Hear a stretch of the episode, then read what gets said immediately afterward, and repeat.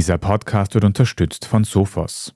Ich bin Tobias Holub. Das ist Thema des Tages, der Nachrichtenpodcast vom Standard.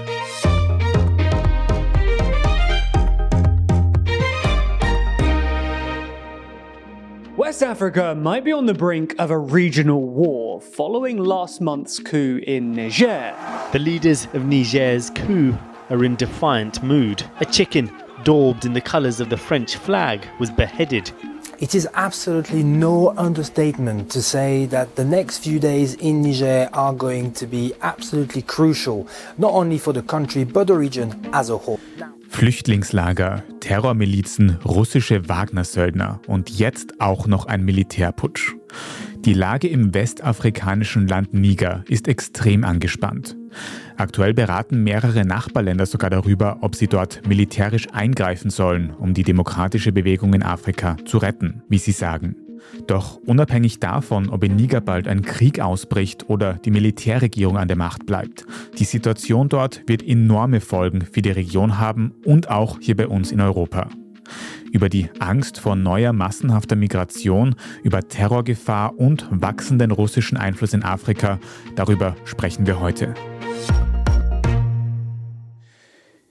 Johannes Dieterich, du berichtest für den Standard über den afrikanischen Kontinent und da gibt es in den letzten Wochen sehr viele Medienberichte über ein Land, von dem viele vielleicht noch wenig gehört haben, nämlich den Niger. Kannst du uns zur Einleitung kurz sagen, warum wird darüber so viel berichtet? Was ist dort vor kurzem passiert?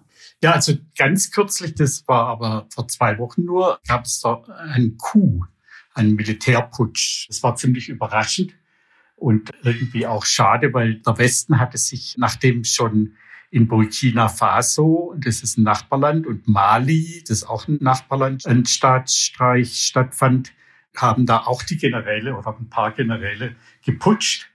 Und im Westen wurde das ziemlich nervös aufgenommen, weil man da sich auf den Niger zurückgezogen hatte, nachdem man aus Mali und Burkina Faso praktisch rausgeworfen wurde.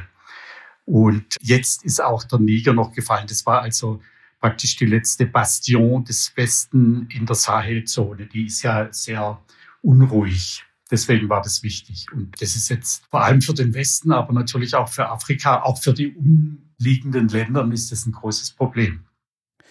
Das können wir uns gleich alles noch im Detail anschauen. Aber zum jetzigen Stand, die Militärs haben das Land jetzt fest unter Kontrolle. Also die Bevölkerung akzeptiert das auch. Also anscheinend immer fester. Am Anfang dachte man noch, dass man da noch mit Verhandlungen oder mit Drohungen irgendwas machen könnte. Aber die sind anscheinend wirklich einigermaßen fest im Sattel.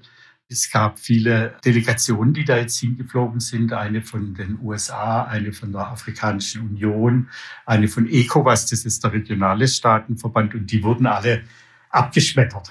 Die wurden gar nicht bis zum Putschistenführer vorgelassen. Und merkwürdig war auch so, ganz am Anfang des Coups gab es eine Gegendemonstration gegen den Coup. Die wurde dann von den Soldaten ziemlich schnell beendet. Und danach gab es dann immer größere Pro-Kundgebungen. Und das hat das Ausland schon überrascht. Weil man rechnete eigentlich nicht damit, dass die Militärs da so eine Unterstützung hätten. Man weiß natürlich auch nie, ob das wirklich echte Unterstützung ist oder ob die, man kann ja auch so, was man im Englischen rent crowd, man kann ja Leute irgendwie bezahlen oder reinbutschieren und mit Bussen und denen irgendwie was zu essen geben. Das ist in Afrika dann noch einfacher das kann schon sein, dass die Leute also nicht wirklich hinter dem Putsch sind, aber dass die dazu praktisch äh, verleitet oder manipuliert worden sind. Mhm. Du hast schon ein sogenanntes ECOWAS-Bündnis angesprochen, von dem habe ich jetzt in dem Kontext auch schon was gehört. Was ist das für ein Bündnis und inwiefern haben die sich jetzt in diese Situation im Niger quasi eingemischt? Mhm. Also es gibt ja die Afrikanische Union, da ist praktisch ganz Afrika, das sind 54 Staaten organisiert und dann gibt es für jeden Teil von Afrika, also Westafrika, Nordafrika, Südafrika, Ostafrika, gibt es noch ein eigenes Bündnis. Und ECOWAS ist das Bündnis für Westafrika. Das sind 15 Länder verbunden. Vier davon sind jetzt inzwischen suspendiert, weil überall eine Militärdiktatur herrscht, also das Militär die Macht übernommen hat. Und das ist nicht zugelassen nach dem Statut des Staatenbündnisses. Also die schließen aus, dass da Militärdiktaturen Mitglieder sein dürfen und wo geputscht wird, da fliegt das Land automatisch oder wird automatisch suspendiert. Und eigentlich sind dann auch wirklich Maßnahmen vorgesehen, die ECOWAS ergreifen muss, um dieses Putschland praktisch zu bestrafen. Da gehören Sanktionen dazu, aber das kann bis zu einer militärischen Intervention gehen. Und steht so eine militärische Intervention im Niger jetzt auch im Raum? Genau, also das war interessant, weil die ersten zwei Länder, Burkina Faso und Mali, wo geputscht wurde, das war alles in den letzten drei Jahren. Dazu kam auch noch Guinea, aber Guinea ist noch ein bisschen ein anderer Fall. Also Mali und Burkina Faso, da ist es sehr ähnlich wie Niger. Und da hat ECOWAS dann schon Sanktionen erlassen und so weiter, aber nicht mit militärischem Eingreifen gedroht.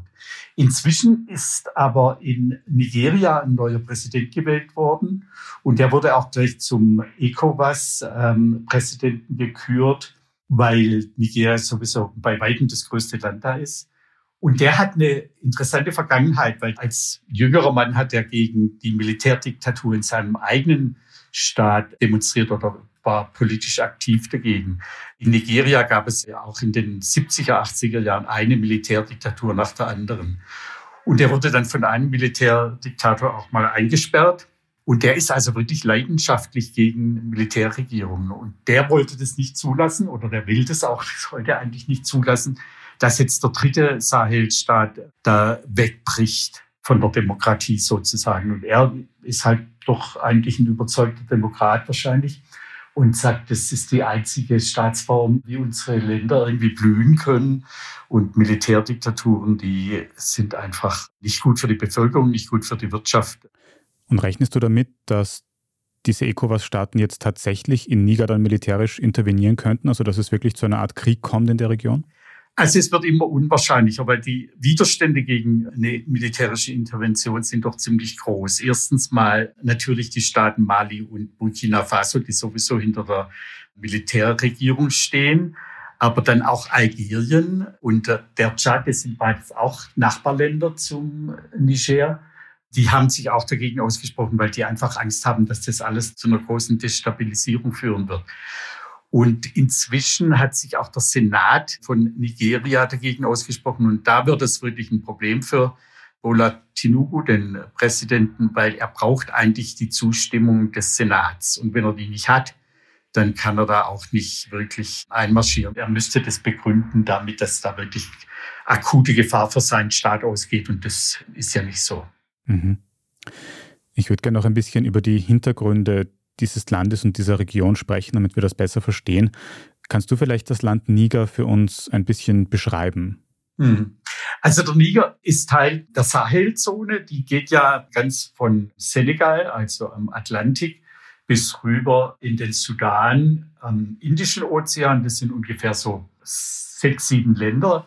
Niger oder Niger ist mittendrin, ist ein großes Land, ist doppelt so groß wie Frankreich. Und im Norden ist es wirklich Sahara.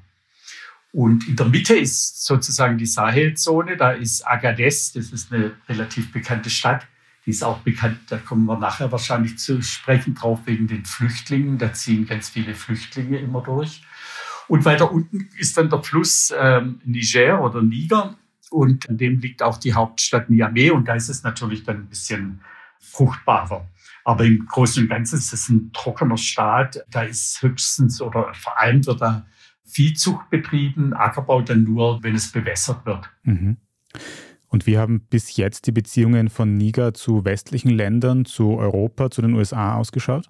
Ja, also der Niger war wirklich, wie gesagt, jetzt das letzte Bollwerk für den Westen sozusagen. Da war ein anderer Präsident bis vor zwei Jahren an der Macht, der war wirklich irgendwie so ein bisschen beispielhaft. Der kriegte dann auch so einen Preis für eine gute Regierungsführung und auch dafür, dass er ohne zu versuchen, länger im Amt zu bleiben, nach der zweiten Amtszeit abgetreten ist.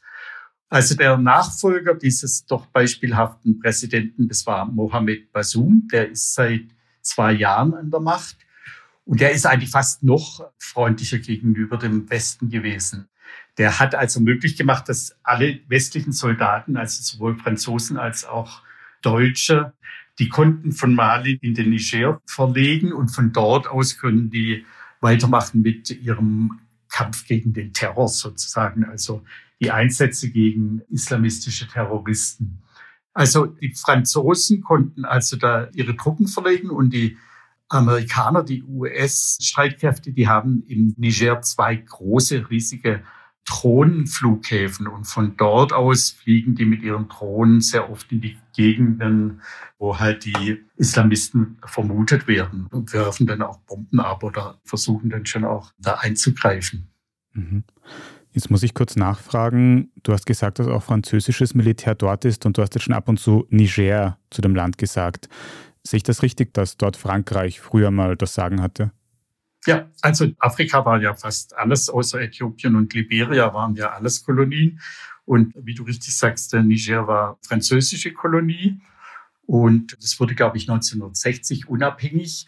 Und das Interessante ist natürlich mit allen französischen Kolonien, dass Frankreich noch sehr lange mit seinen ehemaligen Kolonialnationen ziemlich eng verbandelt war nicht unbedingt immer zum Wohl der Bevölkerung, aber zum Wohl von Eliten. Und das hat die Bevölkerung sehr oft gegen Frankreich aufgebracht.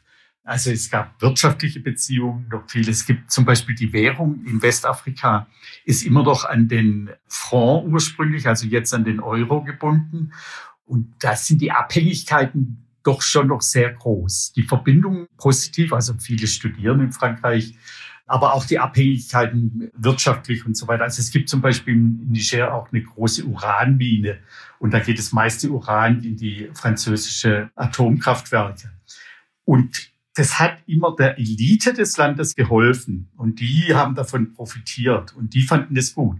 Aber die breite Bevölkerung hatte davon wenig und die wurden eigentlich immer verstimmter über den großen Einfluss Frankreichs. Und das wirkt sich doch jetzt verheerend aus, von einem Land nach dem anderen. Also da werden sofort immer antifranzösische Ressentiments geweckt. Und interessanterweise werden die jetzt durch russische Loblieder ersetzt. Also jetzt ist plötzlich Russland das Land, das den Kolonialismus überwindet und den afrikanischen Ländern wirklich hilft. Das ist eine vollkommene Fehleinschätzung. Aber so ist es nun mal. Von einer französischen Kolonie zu russischem Einfluss. Wie das passieren konnte, schauen wir uns gleich noch genauer an. Wir sind gleich zurück. Jedes Unternehmen, jede IT-Security-Abteilung und jede IT-Umgebung ist anders. Deshalb bietet Sophos mit Cyber Security as a Service individuelle Möglichkeiten, ohne großen Aufwand ein erfahrenes Threat Hunting Team kompatibel zu ihren Anforderungen einzusetzen. Mehr als 17.000 Kunden vertrauen bereits auf Sophos MDR, dessen Service auch in Kombination mit Security Tools anderer Hersteller möglich ist. Jetzt informieren unter www.sophos.de/mdr.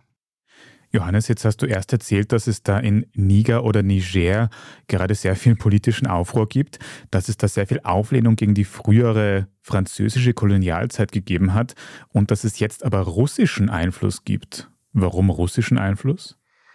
Ich glaube, angefangen hat es mit Mali. In Mali war nach der Kolonialisierung, das war, glaube ich, eine wirklich marxistische oder kommunistische Regierung und die hatten enge Verbindungen zur Sowjetunion. Da haben viele studiert. Die Militärs wurden da ausgebildet und so weiter. Die Waffen, die Mali gekriegt haben, kamen von, von Russland. Also diese Verbindungen waren da sehr stark und die wurden jetzt reaktiviert. Das war ganz einfach. Also die Leute kannten noch ihre Leute aus der Sowjetzeit. Und ich glaube, dass sich das jetzt dann auch auf Burkina Faso und auf den Niger einfach ausgebreitet hat. Und in Mali kam dann sogar diese russische Söldnertruppe, die Wagners, zum Einsatz. Mhm.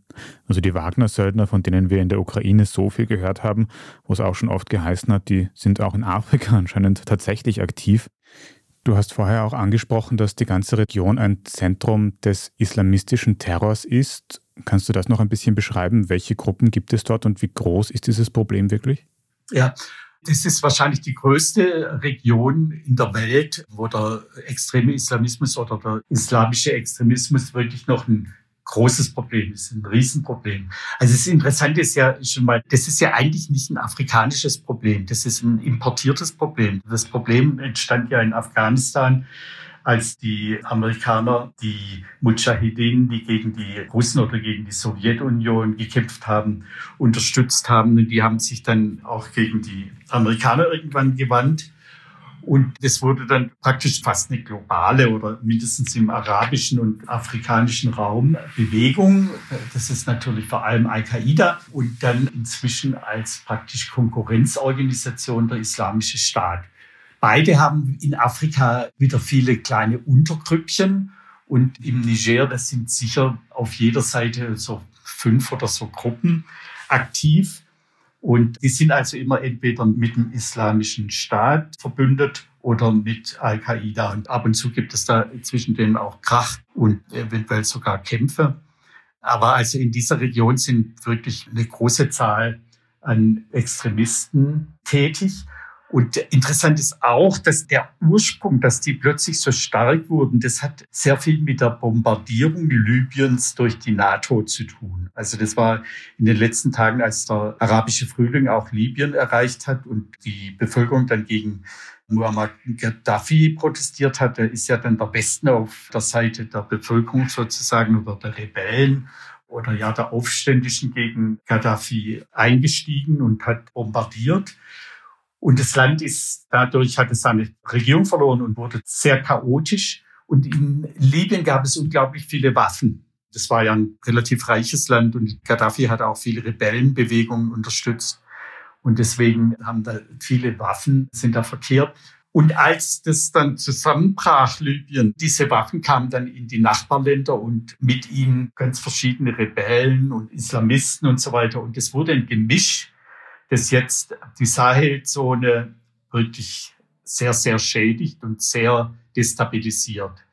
Und das war, wie gesagt, also einerseits der Islamismus, mehr anti-westliche islamistische Bewegung und andererseits mit den Waffen und mit der ganzen Militarisierung, die von Libyen ausging. Und das hat sich zu einem explosiven Gemisch verbunden. Mhm. Also es hat da in der Vergangenheit schon einige Krisenherde gegeben.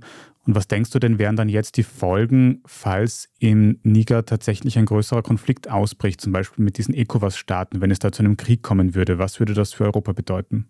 Also ich finde das unglaublich schwer zu beantworten, weil es könnte natürlich sein, wenn die ECOWAS-Staaten sehr raffiniert vorgehen. Also zum Beispiel ist das Militär im Niger nicht wirklich ein Block. Da gibt es verschiedene Strömungen. Die könnten die gegenseitig ausspielen. Wenn die dann irgendwie mit einer Invasion aus der Luft arbeiten würden, kann es sein, dass das Regime total schnell zusammenbricht und dann wieder die Zivilregierung eingesetzt werden könnte. Aber es kann auch sein, das kann man bei so militärischen Einsätzen, deswegen sind die ja auch immer so gefährlich, kann man das nie so richtig voraussagen. Und es könnte sein, dass sich das dann in einen Flächenbrand entwickelt, dass die Islamisten gestärkt werden und dass der Konflikt zwischen den ECOWAS-Staaten und den Militärdiktaturen länger und größer wird und blutig wird. Und das kann natürlich dann wirklich fürchterliche Dimensionen annehmen, wie eben in Afghanistan oder in Libyen oder im Irak, in diesen ganzen Ländern, wo auch vorher schon Invasionen oder militärische Aktionen stattgefunden haben. Mhm. Du hast doch vorher schon Flüchtlingslage erwähnt. Das heißt, es könnte wahrscheinlich zu mehr Migration kommen aus der Region, oder? Absolut, aber das könnte in beiden Fällen so sein. Also wenn sich die Militärregierung tatsächlich etabliert und stabilisiert, dann ist davon auszugehen, dass die Islamisten eher verstärkt aktiv werden. So war es auf jeden Fall in Mali. In Mali versucht das Militär mit dieser russischen Söldnertruppe Wagner gegen die Islamisten zu kämpfen und die gehen unglaublich hart vor, also wirklich unter Verletzung sämtlicher Menschenrechte. Und das nutzen die Islamisten wieder aus, um die Bevölkerung auf ihre Seite zu bringen, weil die Bevölkerung sieht, was die da mit uns machen, was die Armee mit uns macht, was diese russischen Söldner mit uns machen. Das ist ja einfach vollkommen unakzeptabel und die schließen sich dann eher den Islamisten an, die werden stärker und dann wird dieser Konflikt eher angestachelt.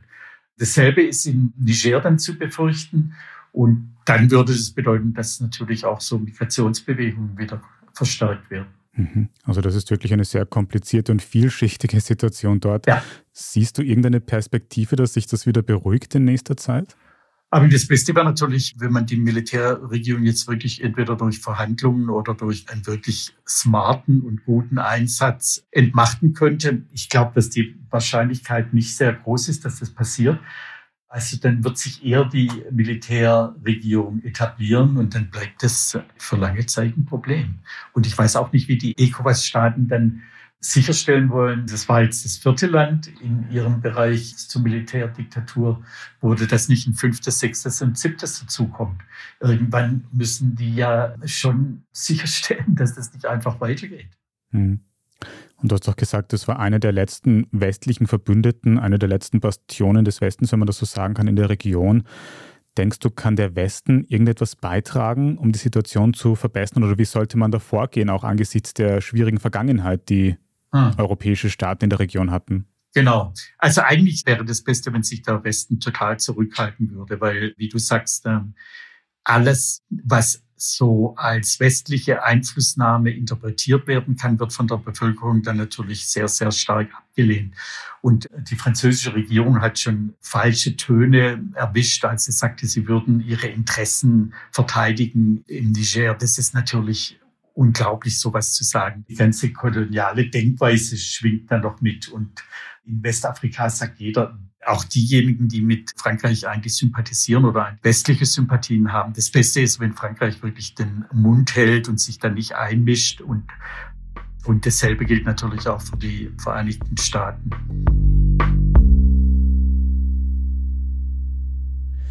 Also da tut sich aktuell noch sehr viel und am Donnerstag gibt es auch den nächsten großen Gipfel der ECOWAS, die sich mit dem Thema weiter beschäftigen. Der Gipfel wird leider erst nach Redaktionsschluss dieses Podcasts zu Ende gehen. Also die aktuellsten Informationen zur Situation in Niger findet man immer auf der Standard.at.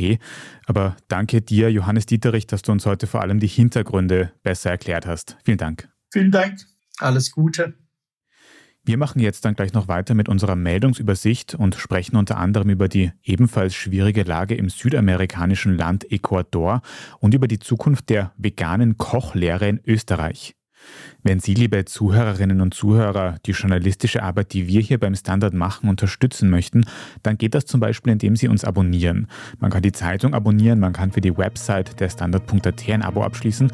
Oder wenn Sie unseren Podcast über Apple Podcasts hören, dann kann man dort auch ein paar Euro für ein Premium-Abo zahlen und in Zukunft ohne Werbung hören und vor allem sehr unterstützen. Also vielen Dank dafür. Wir sind gleich wieder da. Jedes Unternehmen, jede IT-Security-Abteilung und jede IT-Umgebung ist anders. Deshalb bietet Sophos mit Cyber Security as a Service individuelle Möglichkeiten, ohne großen Aufwand ein erfahrenes Threat Hunting Team kompatibel zu ihren Anforderungen einzusetzen. Mehr als 17.000 Kunden vertrauen bereits auf Sophos MDR, dessen Service auch in Kombination mit Security Tools anderer Hersteller möglich ist. Jetzt informieren unter www.sophos.de/mdr. Und hier ist, was Sie heute sonst noch wissen müssen. Erstens, im südamerikanischen Land Ecuador wurde ein Kandidat für die Präsidentschaftswahl erschossen. Ein Tatverdächtiger wurde schwer verletzt festgenommen, die Behörden konnten seine Identität oder Motive bisher aber noch nicht festmachen. Der ermordete Kandidat hieß Fernando Villavicencio und war früher als Journalist tätig. Dabei hat er sich vor allem gegen Korruption und Missstände in Ecuador ausgesprochen. Vor rund einem Monat wurde schon ein lokaler Politiker in Ecuador ermordet. Danach hatte Villavicencio gesagt, sich zu verstecken, während Kriminelle Bürger und Bürgerinnen ermorden, wäre ein Akt der Feigheit. Nachdem nun aber auch Villavicencio ermordet wurde, hat der bisherige Präsident den Ausnahmezustand im Land ausgerufen. Er schreibt in den sozialen Medien, das organisierte Verbrechen sei zu weit gegangen, es werde mit der ganzen Härte des Gesetzes bestraft werden. Die Präsidentschaftswahl in Ecuador soll trotzdem wie geplant am 20. August stattfinden. Sie wurde notwendig, nachdem der bisherige Präsident wegen Korruptionsvorwürfen das Parlament auflösen wollte. Zweitens, in Österreich könnte es bald eine eigene Lehre für vegane und vegetarische Köchinnen geben. Entsprechende Vorschläge und eine Diskussion um das Thema sind schon Anfang des Jahres aufgekommen. Jetzt liegt ein fertiger Entwurf in der Wirtschaftskammer. Der soll in den nächsten Monaten nun auf Herz und Nieren geprüft werden. Der Entwurf kam nun überraschend reagieren schnell, denn große Teile der Kochbranche standen dem Thema kritisch gegenüber.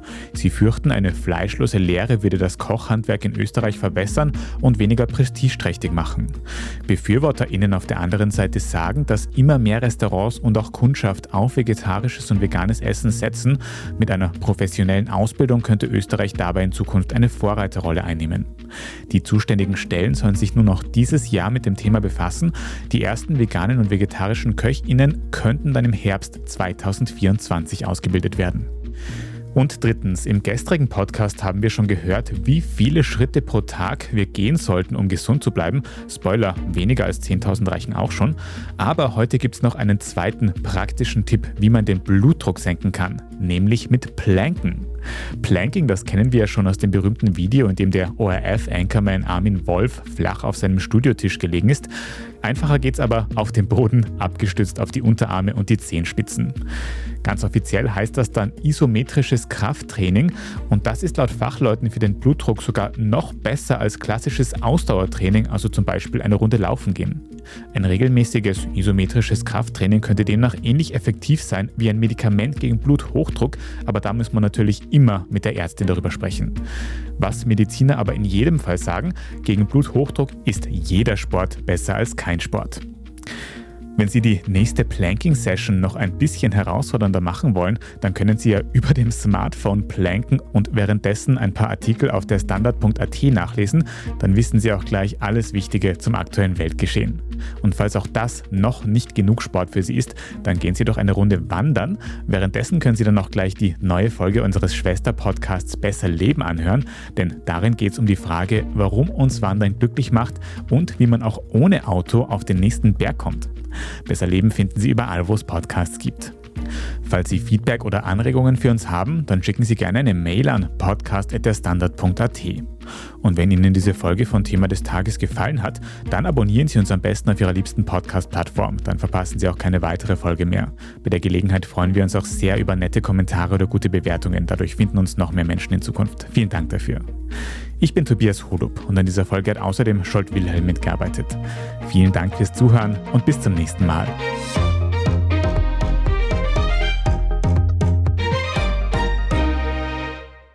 Jedes Unternehmen, jede IT-Security-Abteilung und jede IT-Umgebung ist anders. Deshalb bietet Sophos mit Cyber Security as a Service individuelle Möglichkeiten, ohne großen Aufwand ein erfahrenes Threat Hunting Team kompatibel zu ihren Anforderungen einzusetzen. Mehr als 17.000 Kunden vertrauen bereits auf Sophos MDR, dessen Service auch in Kombination mit Security Tools anderer Hersteller möglich ist. Jetzt informieren unter www.sophos.de/mdr.